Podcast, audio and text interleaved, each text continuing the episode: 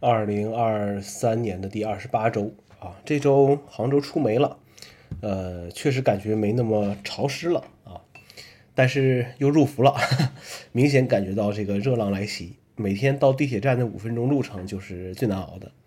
呃，现在杭州地铁车厢里面还分这个空调强弱，呃，但是我体验下来，呃，没什么差别啊。呃，入伏了，很多人开始贴这个三伏贴啊，这东西怎么说呢？让你感觉好起来的呀，不是那个三伏贴，而是贴完之后那些禁忌和注意事项。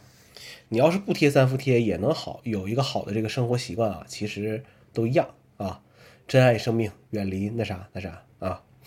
呃，整理 iBooks 里面图书的时候，发现还存着当年没空听播客停播时候出的这个杂文集，翻看了一遍，还是感慨很多。呃，接着又找到当年没空听的播客，听了几期。按照现在情况来看。很多节目里面的话题内容，分分钟都会引起很大的争论的。当年和刘老师一起录制播客，也是受到了这个没空听的这影响。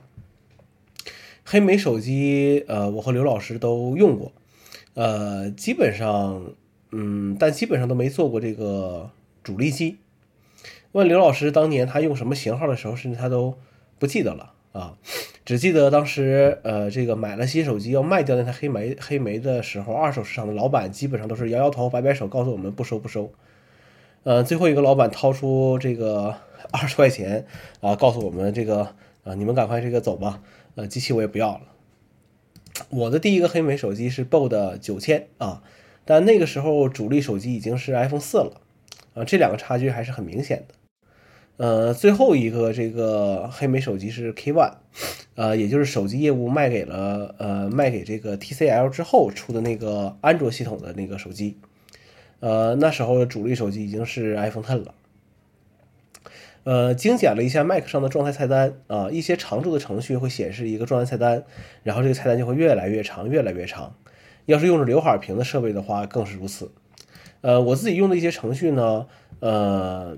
嗯，一些程序确实没必要显示状态来菜单，比如说这个什么 Pop Clip 呀、Pass 呃 p a s t 呀、呃 Switch 啊，这个什么什么这些东西，基本上都是开机静默运行就 OK 了啊。设置好之后，呃，没有必要占用这个菜单栏的位置。还有一些程序启动之后，在 Dock 上会有这个显示，那也没有必要在菜单栏显示了，比如什么 Pireless 啊、迅雷啊、Day One 呐这些东西。最可气的是有一些程序啊，不让你去设置，一定要占用 Dock 和这个状态菜单，比如说微信啊，非常的傻逼啊。呃，系统自己有一些菜单也没必要一直显示啊，比如说什么 WiFi、蓝牙、AirDrop 这种东西，对不对？都在控制中心中查看就就可以了。呃，如果你不想精简的话，那就是享受那种多多图标的感觉，那你也可以用 Bartender 那些东西去进行一些设置。呃，这周的人类观察者是看到这个，就是外面办公的时候啊，很多时候会看到很多人带那种大大的电源。以前用那种 DC 电源的时候，总嘲笑 PC 用户一定要带着那一大坨电源适配器。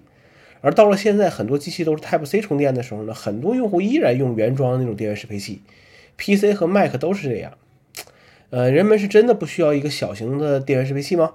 还是觉得原装的就一定是最好的？还是觉得这是单位的电脑？不配给它配一个小巧的这个充电器呢？